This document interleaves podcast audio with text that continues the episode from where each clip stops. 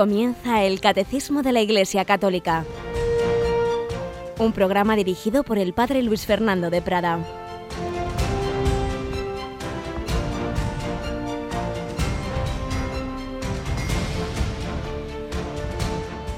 Alabados sean Jesús, María y José. Muy buenos días, querida familia de Radio María. Comenzamos este jueves 22 de enero, día de San Vicente, diácono y mártir. Llevamos varios días de celebraciones de mártires de esos primeros siglos cristianos. Ayer era Santa Inés, anteayer era un buen grupo también de mártires, entre ellos San Fructuoso y hoy San Vicente.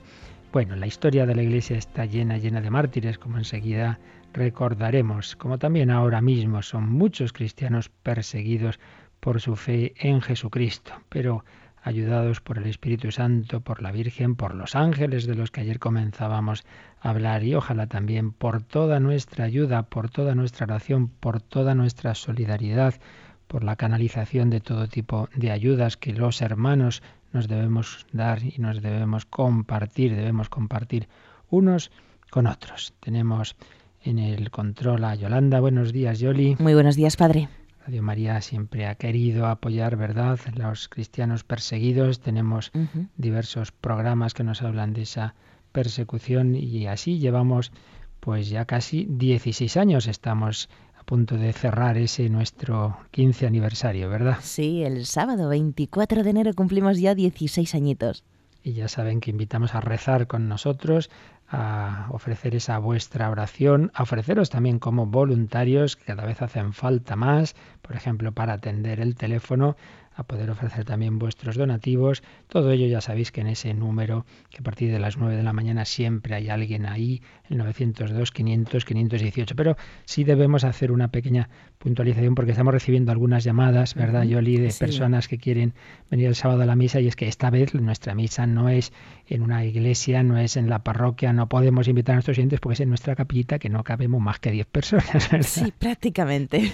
Así que va a ser un poco complicado y les rogamos a los oyentes pues que desde casa se unan con nosotros en este día tan especial de celebración del sábado y que pues nos acompañen con su oración y con pues bueno, pues en otras ocasiones ya saben que sí que les invitamos a compartir celebraciones en, en locales más grandes, pero en este caso tiene que ser a través de las ondas oración, oración en unión con nosotros y también esos testimonios que estamos recibiendo, ¿verdad, Yolanda? Tenemos un correo para ello. Sí, testimonios arroba radiomaria.es.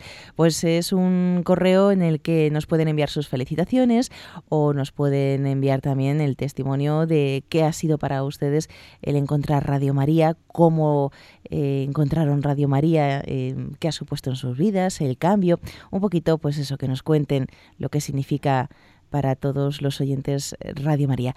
Testimonios arroba radiomaria.es. Haremos una selección de estos testimonios en un programa especial que tendremos de 11 menos cuarto a 12 el próximo sábado, pero hoy mismo al final seguramente en algún momento nos dará tiempo a leer algunos de esos testimonios. Pues vamos adelante en este día de los mártires, de concretamente de San Vicente mártir, vamos a recordar algo de las primeras persecuciones que sufrió el cristianismo en nuestro primer relato, en nuestra primera sección de este programa.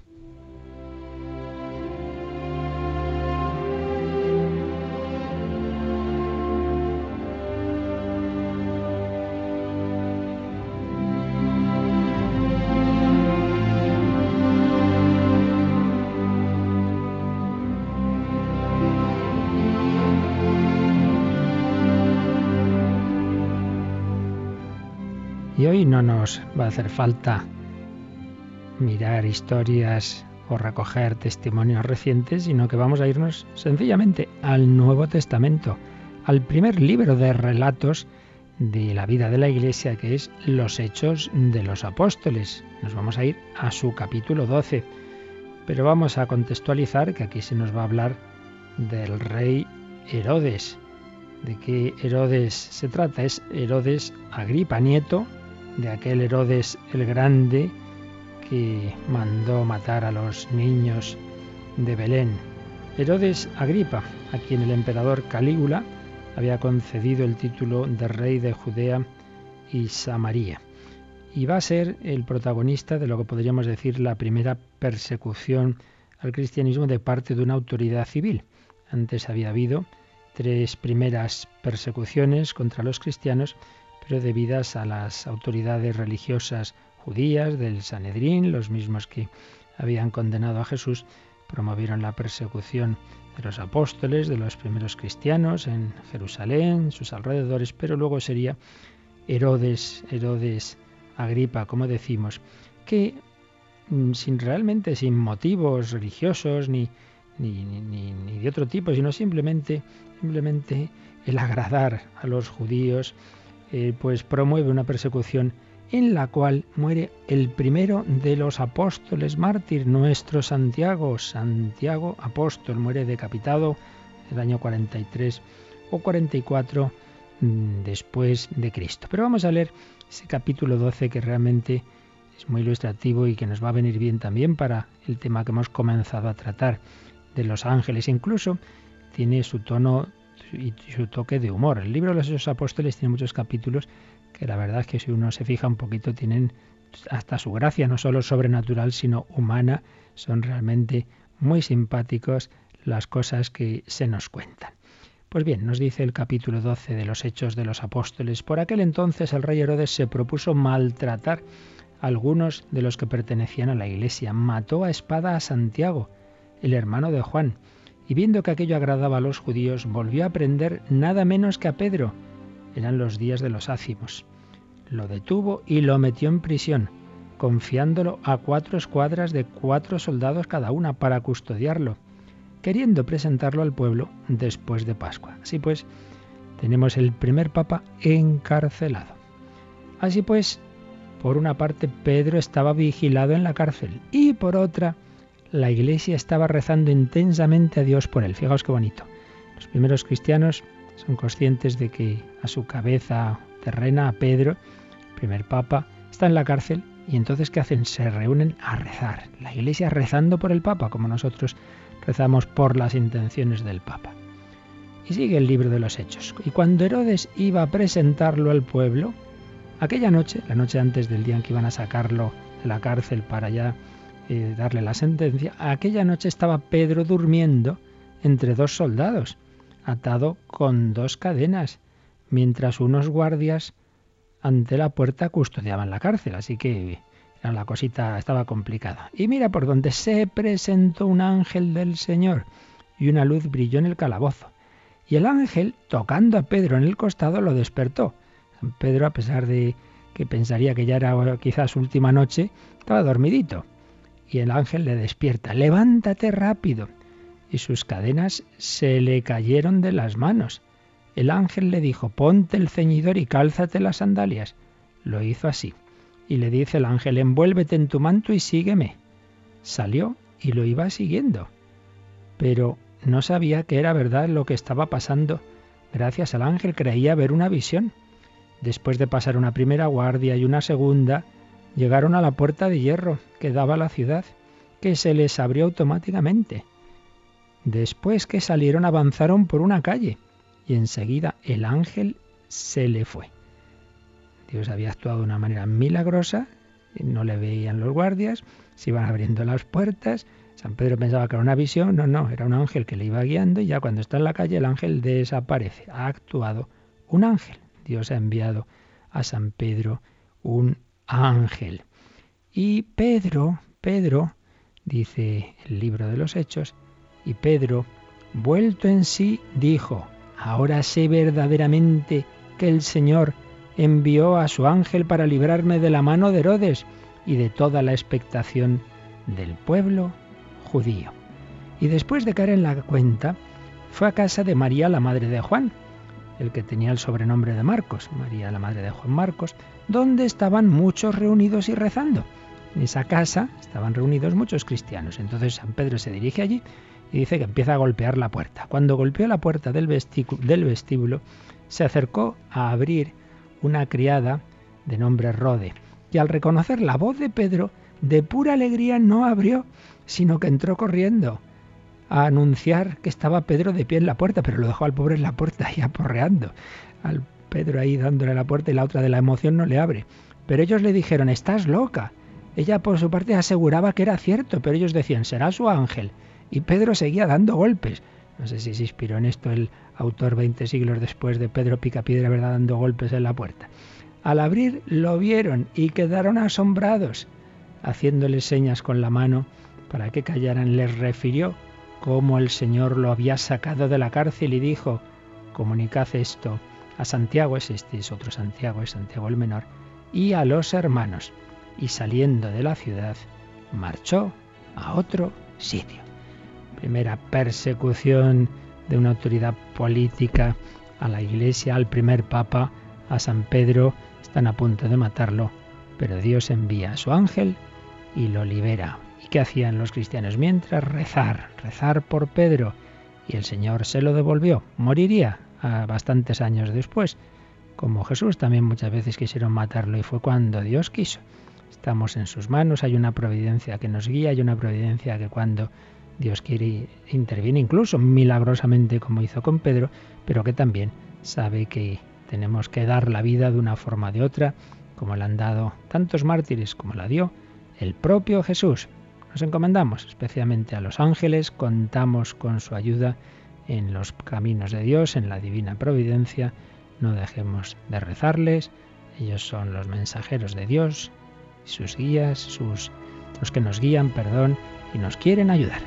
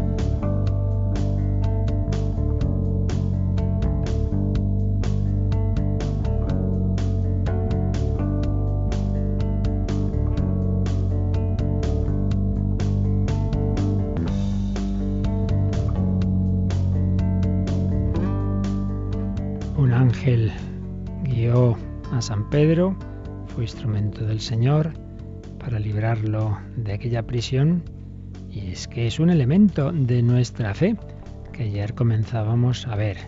Recuerdo que estamos en la primera parte del credo, creo en Dios, Padre Todopoderoso, Creador del cielo y de la tierra. Creo, hemos visto qué significa decir creo, creo en Dios, hemos visto qué significa esa fe en el único Dios, creo en Dios Padre, Padre, Hijo y Espíritu Santo, vimos el Dios uno y trino, la Santísima Trinidad, creo en Dios Padre Todopoderoso, Creador. Hemos estado viendo la creación, crear de la nada. Dios ha creado todo, el Padre, el Hijo y el Espíritu Santo, creación que se mantiene, Dios mantiene la creación y la guía, la providencia. Hemos estado viendo la providencia y damos este pasito más. Creo en Dios Padre Todopoderoso, Creador del cielo y de la tierra. Y veíamos ayer en los números 325 a 327 que aparecen esas expresiones en los credos. Creador del cielo y de la tierra, también de todo lo visible y lo invisible. Cielo y tierra es una manera de decir de todo lo que existe. De todo, todo Dios ha creado todo. La creación entera procede de la nada por el poder de Dios.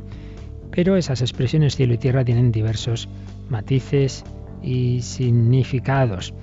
Se quiere decir también el, el vínculo en el interior de la creación que une y distingue cielo y tierra. La tierra es el mundo de los hombres, el cielo puede designar el firmamento, pero más bien el lugar, entre comillas, propio de Dios, el lugar de la gloria escatológica, también el lugar, entre comillas, de las criaturas espirituales. Y más en concreto, precisaba el cuarto concilio de Letrán, y nos lo recogía el 327 del Catecismo, que al comienzo del tiempo Dios creó a la vez de la nada una y otra criatura, la espiritual y la corporal, es decir, la angélica y la mundana.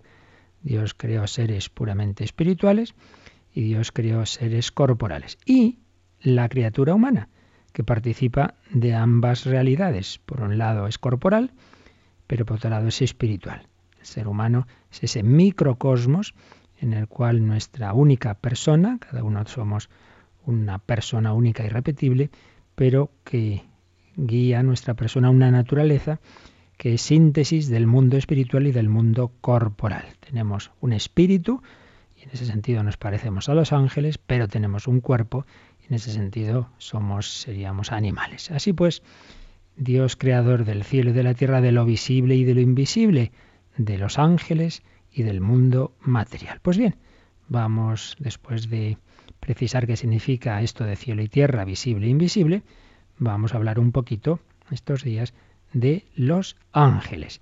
lo primero que nos dice el catecismo es que esto no es una cosa así, que bueno, una, una devoción piadosa para algunos, no, no, que esto es una verdad de fe, que esto está revelado por Dios.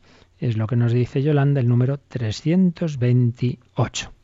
La existencia de seres espirituales, no corporales, que la Sagrada Escritura llama habitualmente ángeles, es una verdad de fe el testimonio de la Escritura es tan claro como la unanimidad de la tradición. Es una verdad de fe. Si recordáis, cuando al principio de, la explicación del catecismo veíamos de dónde sacamos nuestras certezas. ¿Usted cómo sabe esto? Bueno, veíamos ahí que Dios ha ido hablando. y aquí no, no es simplemente lo que a nosotros nos parece, sino lo que Dios nos ha dicho. Dios ha ido hablando en la historia de la salvación, esa ese hablar de Dios, esa revelación de Dios, fundamentalmente ha sido recogida en el Antiguo Testamento, pero que ha ido preparando el momento central, que es la encarnación del Hijo de Dios hecho hombre, nos habla con toda su vida, con todas sus obras, con todas sus palabras. Pero a su vez, esa plenitud de la revelación, ¿quién nos la transmite? Nos la transmiten los apóstoles que el Señor escogió como testigos de su vida, de su enseñanza, de su pasión, muerte y resurrección. Nos la transmiten los apóstoles en la Iglesia. ¿Y por dónde en concreto, por qué cauces nos llega esa transmisión? Pues básicamente por dos, lo que llamamos la tradición, como a lo largo de la vida de la Iglesia, de la enseñanza de los apóstoles y sus sucesores, los obispos, del, de, de San Pedro y su sucesor, el Papa, a través de la liturgia, a través bueno, de lo que es propiamente la vida de la Iglesia y todos los grandes textos y lo que llamamos los santos padres, es decir, esos primeros siglos, los primeros grandes doctores de la Iglesia que reciben la enseñanza de los apóstoles, etcétera, la tradición. Y luego, el otro cauce es como esa enseñanza, al principio oral y vivencial, en el primer siglo de, la vida de la historia de la Iglesia se va poniendo por escrito no todo, sino parte en lo que llamamos el Nuevo Testamento. Y entonces, Nuevo Testamento más lo que ya estaba el Antiguo, forma la Sagrada Escritura, la, Sagrada Biblia, un cauce de transmisión de la verdad revelada y el otro la tradición. ¿Y quién tiene la, la garantía para interpretar bien sea la escritura, sea la tradición, porque luego cogemos los textos y viene uno y dice, no, esto significa esto, esto significa lo otro. El Señor nos ha dejado una ayuda inestimable y es la asistencia, la asistencia de su espíritu a la jerarquía de la Iglesia para poder no inventarse la doctrina. Muchos se creen que puede llegar un concilio, un papa y de repente cambiar la doctrina. La doctrina viene de Dios. No para cambiarla, no para inventarla, sino para interpretar correctamente lo que el Señor nos reveló y lo que Él eh, nos ha dicho. Y eso es lo que llamamos el magisterio de la Iglesia, la ayuda, la iluminación del Espíritu Santo para que los sucesores de los apóstoles y particularmente el sucesor de Pedro puedan cumplir esa misión que aparece en el propio Evangelio. Tú eres Pedro, sobre esta piedra edificaré mi iglesia, lo que atares en la tierra quedará atado en el cielo, lo que desatares quedará desatado, quien a vosotros escucha, a mí me escucha, etcétera. En fin, todo esto lo vimos en su momento, pero lo resumo ahora para entender mejor lo que nos quiere decir este texto que acabamos de leer, de que la existencia de seres espirituales, no corporales, que la escritura llama ángeles, es una verdad de fe. Una verdad de fe, es decir, algo que Dios nos ha enseñado y que nos llega por estos dos cauces, la escritura y la tradición. La escritura y la tradición. ¿Aparecen en la Sagrada Escritura los ángeles? Muchísimo. Lo veremos más adelante al comentar alguno de un par de números de, del catecismo. En uno veremos los textos, bueno, algunos, pues todos son muchísimos, del Antiguo Testamento y en otro, concretamente en el número 3.2 y en otro, en el 3.3.3, veremos textos del Nuevo Testamento. ¿Aparece en la Escritura? Sí. ¿Y aparece en la tradición? También en toda la tradición de la Iglesia, en su liturgia, en la espiritualidad, en todas partes aparece eh, que esto de, los ángeles pues es una verdad que nos ha revelado Dios. Vamos a, antes de seguir, a resumir la síntesis que nos hace el profesor Eduardo Vadillo de estos aspectos, de estos elementos, de esta enseñanza sobre los ángeles. Tanto en el Antiguo como en el Nuevo Testamento nos recuerda, aparecen continuamente los ángeles. Es verdad que, a veces puede ser en el Antiguo Testamento un modo de personalizar la actuación divina. En vez de decir, habló Dios, aparece el ángel de Yahvé. Entonces puede ser a veces un, modo de, hablar de Dios de manera que se salve la trascendencia de Dios, pero en otros muchos casos se ve que son, son realmente ángeles, es decir, criaturas al servicio de Dios. Hay que decir que en comparación con, con otros pueblos y con otros textos circundantes al pueblo de Israel, en general las afirmaciones de la escritura sobre los ángeles son mucho más sobrias que las de otras religiones o creencias de, de la época. Eh, respecto al magisterio de la Iglesia, como era una verdad eh, pacíficamente poseída, que no, no era negada, pues apenas hubo, hubo pronunciamientos o definiciones magisteriales en la antigüedad y la Edad Media. Tened en cuenta que muchas veces eh, las definiciones magisteriales surgen cuando, cuando ha aparecido una herejía, cuando alguien niega algo. Si no, si una cosa se cree habitualmente, pues no, no, no ha surgido la necesidad de explicarlo y de definirlo en un texto de un concilio o de un papa. Pero hay, hay algunas, algunas intervenciones magisteriales que vienen a recordarnos que son seres creados, seres creados, aunque no sean materiales, son criaturas. También se nos va a recordar que Dios no ha creado demonios, que ha hecho ángeles buenos, que luego se hicieron malos. De esto ya hablaremos más adelante. Así lo va a recordar el concilio cuarto de Letrán. Y más bien ha sido ya en nuestros tiempos cuando ha habido que recordar estas cosas. En el siglo XX, el Papa Pío XII, en su encíclica Humani Generis, o el Papa Pablo VI en el Credo del Pueblo de Dios, que ayer leíamos, pues tuvieron que recordar que son verdaderas criaturas personales, es decir, seres que conocen y aman, seres libres que conocen y aman, no son eh, meros símbolos. Aparece, por supuesto, en toda la tradición litúrgica de la Iglesia, se han celebrado con frecuencia por las fiestas de los ángeles o se les menciona en determinados momentos. Acordaos que ahora mismo en la Santa Misa, cuando vamos a rezar el credo, que decimos eh, que te, vamos, te alabamos con los ángeles y arcángeles y todos los coros celestiales. O, por ejemplo, en la plegaria eucarística primera también se dice que por manos de tu ángel llegue a ti este sacrificio, etc. Está pues los ángeles presentes en la, en la, en la liturgia. Naturalmente también está presente los ángeles hechos demonios eh, en, los exorcismos, sean los exorcismos menores, que alguno no se da cuenta que está en el propio bautismo. En la celebración del bautismo hay una oración que realmente viene a ser una invocación del poder divino frente al demonio. Pero luego está lo que es propiamente el exorcismo mayor, que está regulado por la Iglesia en sus libros litúrgicos. Eh, en este sentido, pues la Iglesia continuó las acciones de Jesucristo cuando expulsaba a los, demonios. Pero bueno, de esto ya hablaremos más, más adelante.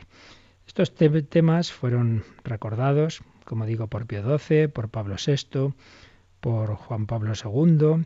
Siempre hay quien, dice, bueno, bueno, estas son cosas mitológicas y hacen interpretaciones de la escritura pues subjetivas, pero que en el fondo son, vienen como fruto de prejuicios, que les parece que, el hombre de hoy no puede creer en estos seres. Luego resulta que, que aparecen en muchísimos ámbitos, en muchísimas espiritualidades, y es así que son de tipo muchas veces eh, mitológico y en, de tipo esotérico. Muchísima gente cree en los ángeles y, pero no siempre precisamente conforme a la doctrina de la Iglesia.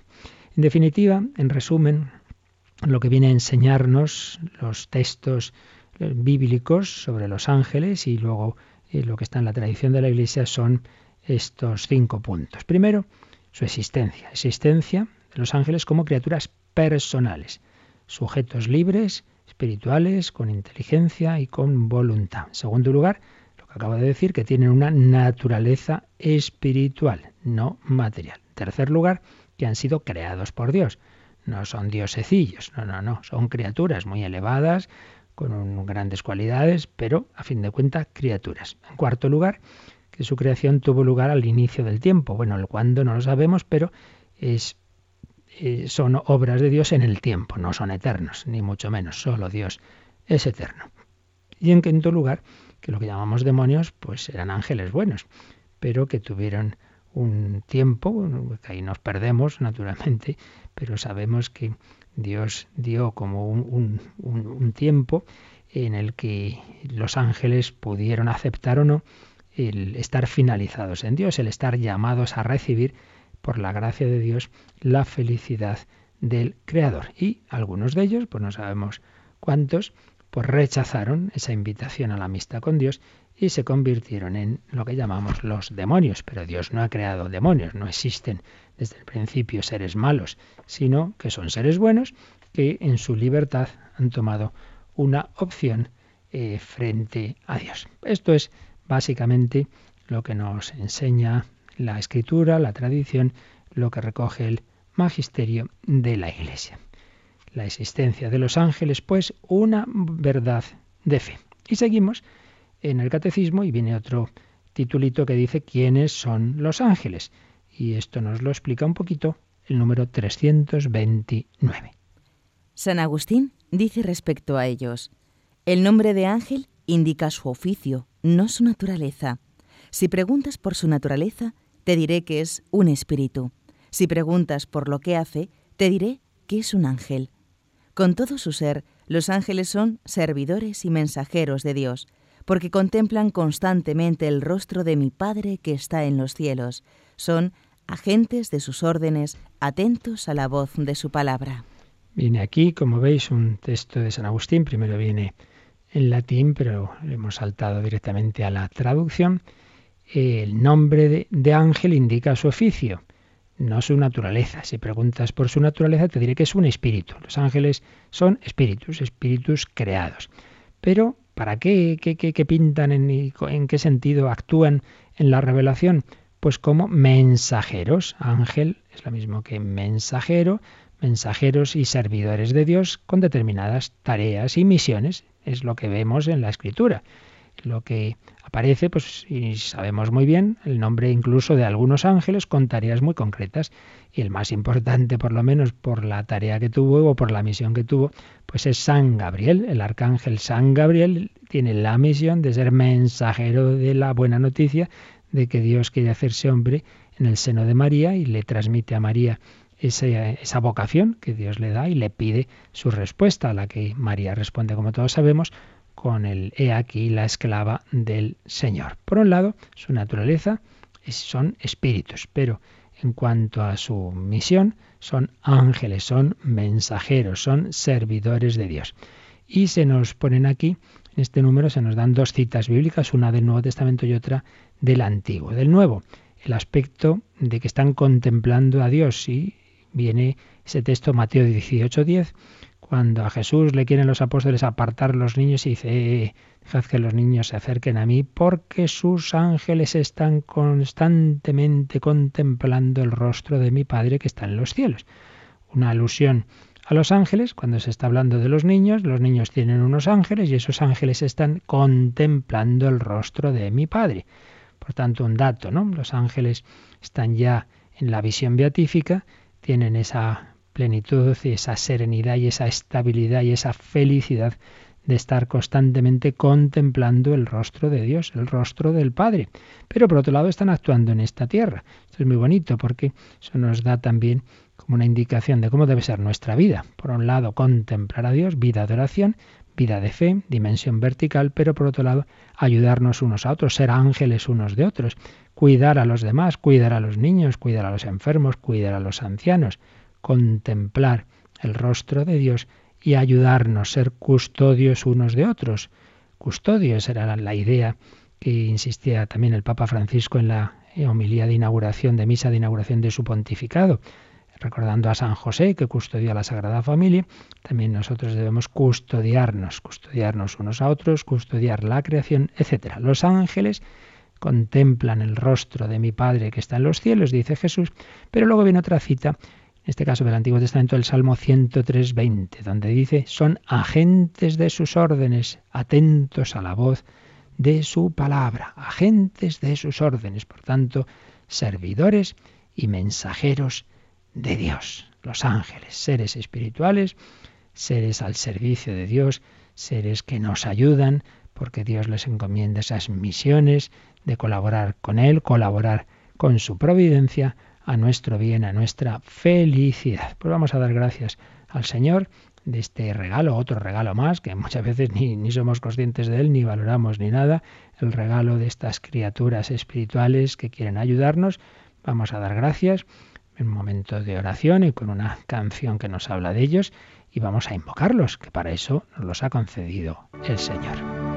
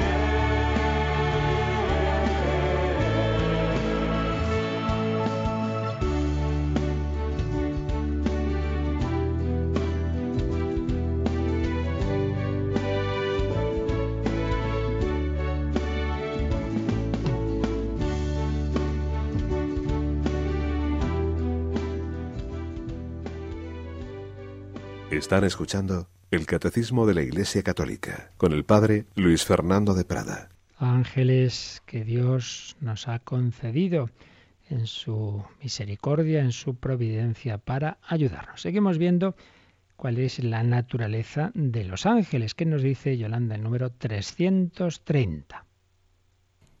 En tanto que criaturas puramente espirituales tienen inteligencia y voluntad, son criaturas personales e inmortales, superan en perfección a todas las criaturas visibles. El resplandor de su gloria da testimonio de ello. Pues esto es lo que sabemos con certeza. Luego veremos que, bueno, en la reflexión teológica, en la tradición de la Iglesia, se han ido añadiendo diversos aspectos, pero siempre tenemos que distinguir lo que es lo seguro, lo que está en la fe, lo, lo, cierto de lo que, bueno, pues puede ser seguramente muy probable y será, pero que ya no es tan, tan claro ni obligatorio de creer. Lo que tenemos claramente enseñado es lo que aquí se nos ha resumido, que son criaturas que Dios ha creado de la nada, criaturas puramente espirituales, que son también criaturas personales, es decir, sujetos que tienen inteligencia y voluntad, que toman decisiones libremente tienen inteligencia y voluntad y al ser puramente espirituales son también inmortales. Nosotros morimos porque tenemos un cuerpo que se corrompe, que se separa el alma del cuerpo, pero ellos son puros espíritus. También nos ha dicho el catecismo que superan en perfección a todas las criaturas visibles, tienen una naturaleza de gran perfección, lo cual, repetimos, no quiere decir que no dejen de ser criaturas. El resplandor de su gloria da testimonio de ello cuando se manifiestan a los hombres, pues estos se quedan siempre muy impresionados de esa perfección, de esa belleza, de ese resplandor. Esto aparece en la escritura y aparece en la vida de los santos. Cuando ha habido personas que han tenido visiones de ángeles, pues siempre les impresiona ese resplandor, esa belleza. Y bueno, más adelante seguiremos viendo otros números del catecismo donde se nos van dando más datos, como que el centro del, mundo de los ángeles Jesucristo, han sido creados por Él y para Él.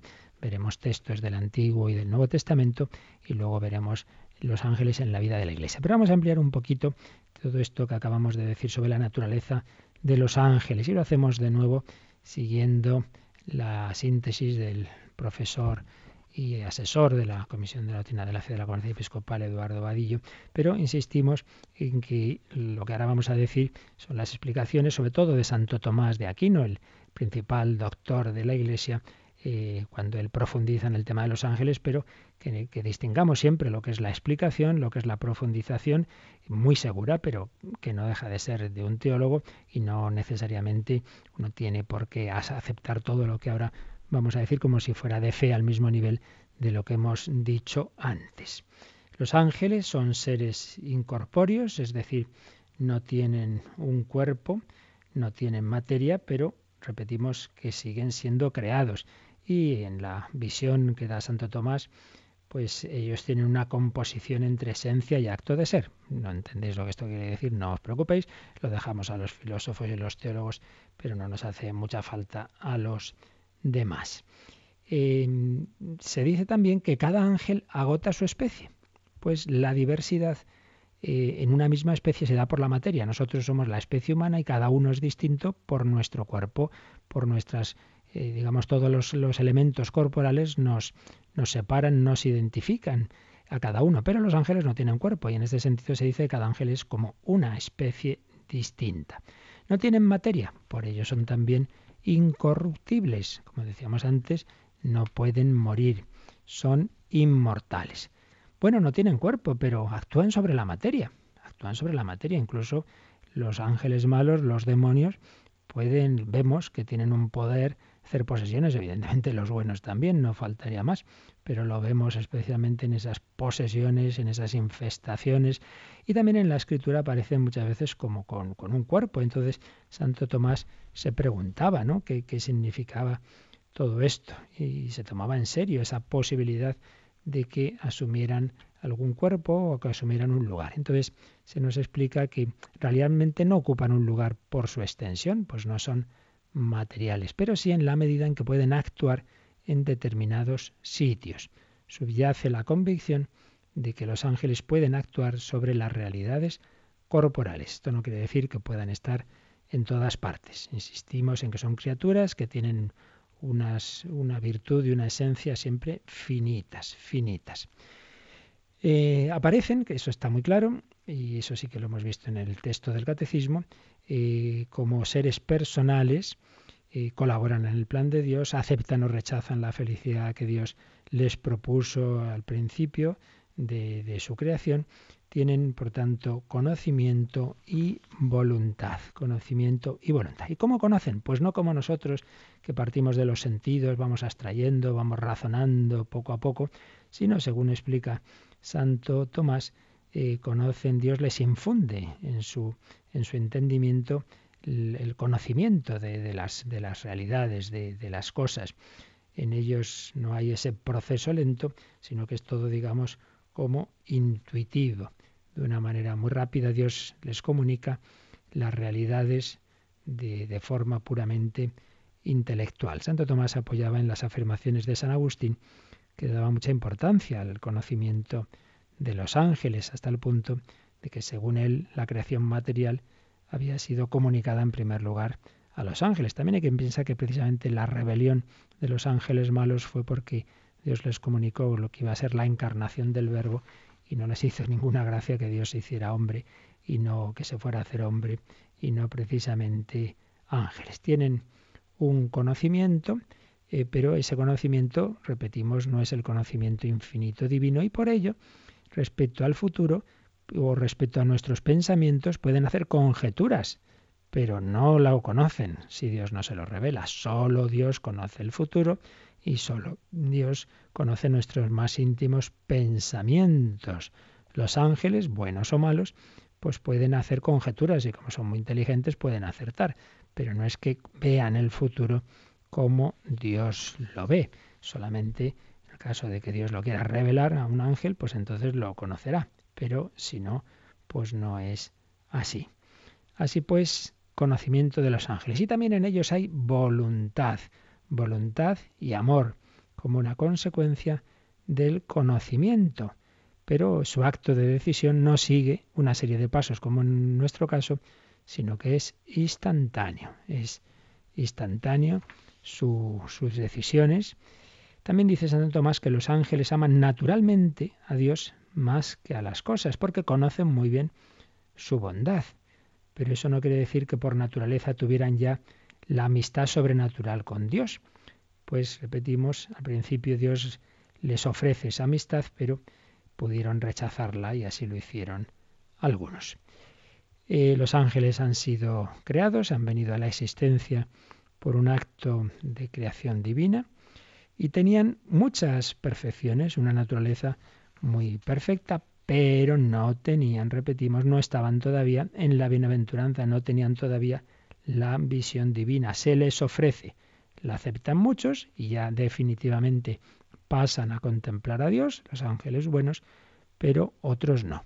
Otros la rechazaron y son los que se convierten en demonios. Es importante recordar que esa bienaventuranza que alcanzaron los ángeles buenos no la consiguen por sus fuerzas, por su naturaleza, por elevada que fuera, sino mediante la gracia de Dios. Como a nosotros nos ofrece también esa amistad con Dios, se nos ofrece la bienaventuranza, se nos ofrece el cielo. La diferencia es que en nuestro caso tenemos toda la vida, lo que cada uno viva, pues para ir creciendo o rechazando esa amistad con Dios, mientras que en ellos, al ser seres puramente espirituales, toman una decisión ya irrevocable. Es el sí, se convierten ya en ángeles que están con Dios, o es el no, se convierten en demonios separados definitivamente de Dios. No porque Dios en sí mismo, en su misericordia, no quiera perdonar a todo el que se arrepienta, sino porque ellos ya una vez que han tomado esa decisión no se pueden arrepentir. De esto ya digo, del demonio hablará el catecismo más adelante cuando trate el tema del pecado original. ¿Los ángeles se comunican entre sí? Pues sí, sí, se pueden comunicar diversos conceptos y pensamientos. ¿Pueden actuar eh, sobre nosotros? Sí tienen por un lado un cierto dominio sobre la materia corporal y por ello también pueden influir en nuestra imaginación, en nuestras pasiones, pueden iluminarnos, pueden iluminar nuestros pensamientos, Cuando San Ignacio de Loyola, los sagrados espirituales, da reglas de discernimiento de espíritus, presupone que Dios puede iluminarnos directamente o lo puede hacer a través de los ángeles, de los buenos espíritus.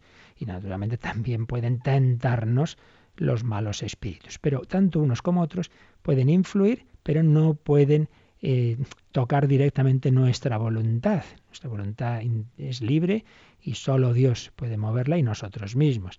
Esto siempre debemos tenerlo claro. Los ángeles pueden ser enviados a realizar misiones particulares, que básicamente son ayudarnos, ayudarnos a los hombres a alcanzar nuestro último fin. Y Santo Tomás señala pues que esto es muy coherente con el plan de Dios en el que siempre unas criaturas ayudan a otras, los padres ayudan a los hijos, eh, el espíritu debe guiar al cuerpo, pues también es coherente que haya seres espirituales, los ángeles, que nos ayuden a los hombres. Pero también Dios permite, Dios permite en su providencia que actúen los ángeles malos los demonios para apartarnos, intentar apartarnos de nuestro último fin. y no nos dejes caer en la tentación. Repito que de este punto ya hablaremos cuando, a propósito del pecado original, hablemos del demonio. Pues bien, hemos sintetizado lo que a su vez sintetiza el profesor Vadillo de la enseñanza tradicional de la Iglesia, particularmente de Santo Tomás de Aquino, pero vuelvo a repetir que lo que es esencial que debemos creer y, lo que es seguro es lo que hemos leído en el catecismo. Lo otro es la explicación, la reflexión de, del más grande de los teólogos de, la historia de la Iglesia, que es Santo Tomás de Aquino, más recomendado por, por su propio, el propio magisterio de la Iglesia, pero que no deja de ser eso, una explicación que no, no necesariamente tiene por qué aceptar todos sus puntos. Esto siempre es importante que distingamos el dato de fe de las explicaciones de los teólogos, que son muy buenas y para y la Iglesia nos recomienda, pero que no es lo mismo que el dato de fe como tal. Bueno, pues seguiremos el próximo día, si Dios quiere, pues viendo lo que más nos enseña el catecismo, viendo particularmente los textos bíblicos, recordando, resumiendo un poquito esos textos tan interesantes donde aparecen los ángeles en la Sagrada Escritura. Pero vamos a dejar este último momento para nuestra oración y también para las consultas de los que queráis hacer y para decirle al Señor una vez más en esta primera parte del catecismo del, credo que creemos en Él. Entenderemos las cosas mejor o peor, pero creemos, creo, creo, Señor, creo lo que nos has dicho y enseñado, creo en Dios Padre Todopoderoso, Creador del cielo y de la tierra.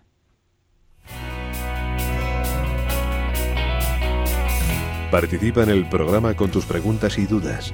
Llama al 91 153 8550. También puedes hacerlo escribiendo al mail catecismo arroba radiomaria.es.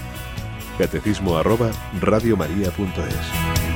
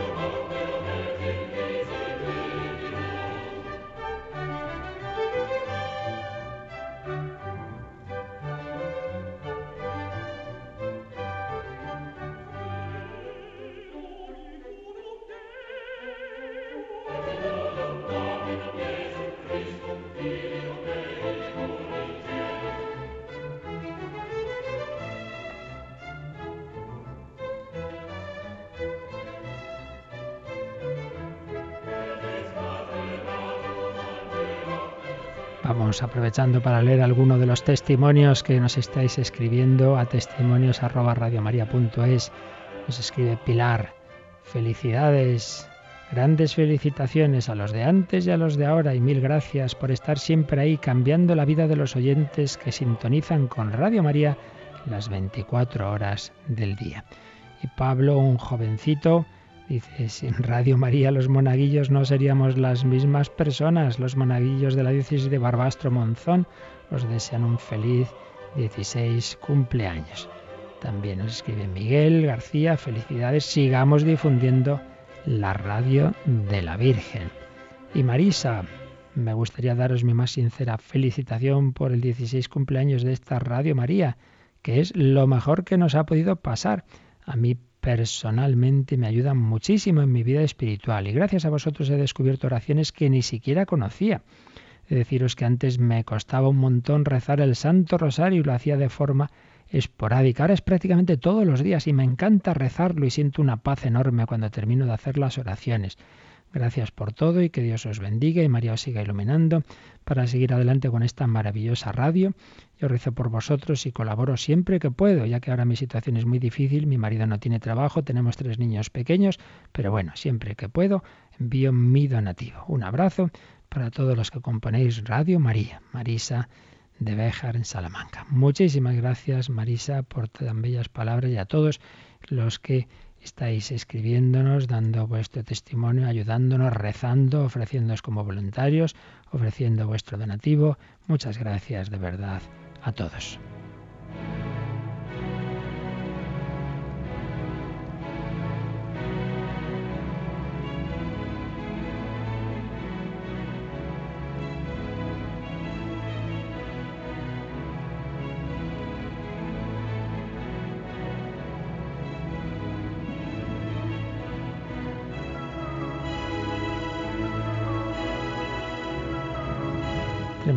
Llamada, Yolanda? Nos ha llamado Ángeles de Málaga y mm, ella opina que, o piensa, que para tener una relación con los ángeles, que tendríamos que tener una limpieza de mente, un corazón piadoso, pues desde la humildad y la igualdad, eh, respetando a los seres humanos, un poco para poder también conectar los ángeles con nosotros. Sí, sí, lo mismo que dice de los ángeles, pues evidentemente con más motivo lo, decimos de Dios, bienaventurados los limpios de corazón, porque ellos verán a Dios, pero por otro lado no nos olvidemos de que si Dios ha venido a por nosotros pecadores, dijo Jesús, no he venido a llamar a los justos, sino a los pecadores, comía con los pecadores, pues también los ángeles se dirigen a los, a los que no están tan limpios, también los ángeles eh, se acercan, inspiran buenos deseos y propósitos al que está separado de Dios. Por tanto, en el sentido de que para que la relación sea sea la que debe ser, evidentemente. Tenemos que ir progresando en la vida espiritual y, purificarnos, está claro. Pero por otro lado, que nadie deje de invocar ni a Dios, ni a la Virgen, ni a los santos, ni a los ángeles, porque diga, ay, que soy un pecador. Porque claro, precisamente Dios en su misericordia nos busca a nosotros tal como estamos.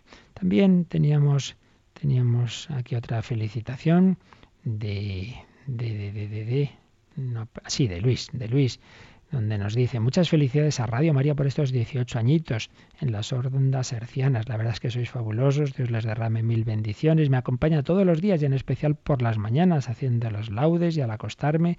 Soy voluntario. Me siento muy feliz porque el próximo 13 de febrero estaré en mi municipio, mi municipio por primera vez y retransmitiendo para toda España la, la Santa Misa. Felicidades que Dios y la Virgen derrame sobre todos ustedes miles de bendiciones. Pues también la radio de la Virgen hace de ángel custodio, de ángel de la guarda y de ángel de compañía. Tantas personas les da esa compañía mm, para hacerles presente que está el Señor, que está la Virgen, que está la Iglesia, que están los santos, que están los ángeles con cada uno de nosotros. Lo que aquí estamos viendo y seguiremos viendo, pues no es para mera eh, lucubración intelectual, sino evidentemente es para que lo convirtamos en oración. Por eso, Yolanda, en esas oraciones de la mañana y de la noche, que siempre tú nos ofreces, ¿verdad? Está la invocación a los ángeles, ¿verdad? Sí, tenemos ahí la oración a San Miguel Arcángel y, bueno, y al pues, ángel de la guarda. ángel de la guarda, ¿cómo no? No debemos pensar que esto son cosas de niños, sino que toda nuestra vida pues nos encomendemos a ellos. Si Dios nos los ha dado, pues para el es. Así que a rezar a los ángeles, a encomendarnos a nuestro ángel custodio y a rezar a ese arcángel, capitán general San Miguel, al que Dios ha encomendado particularmente esa especie de dirección de, de esas criaturas y en esa lucha contra Satanás, esa oración que compuso el Papa León XIII, que tuvo una visión, una visión tremenda en la que veía cómo Dios iba a permitir una especial eh, tentación en la Iglesia y en el mundo. Muchos demonios veía que se iban a esparcir en el siglo XX. El Papa León XIII estuvo en el cambio del XIX al XX. Entonces compuso esa oración que, que, nosotros tenemos también en las oraciones matinales, ¿no? Al Arcángel San Miguel pidiéndole que nos defienda en la batalla contra las asechanzas del enemigo. Pues que nos encomendemos a los santos ángeles y nada, recuerdo que podéis seguir enviando vuestros testimonios y felicitaciones a Radio María al acabar este año 15 y entrar ya en nuestro 16 cumpleaños a testimonios que el sábado pues os invitemos a unirnos por las ondas, no viniendo a nuestra sede que no tenemos sitio en nuestra capillita, eh, por las ondas a la Santa Misa que ofreceremos por todos los bienhechores y en acción de gracias de todo lo recibido en este año y que luego de 11 menos cuarto a 12 tendremos un programa especial pues como digo ya de clausura de este año 15 de la vida de Radio María. Pedimos ahora al Señor su bendición, la bendición de Dios Todopoderoso, Padre, Hijo y Espíritu Santo, descienda sobre vosotros. Que paséis un feliz día con el Señor, con la Virgen, con los santos y con los ángeles.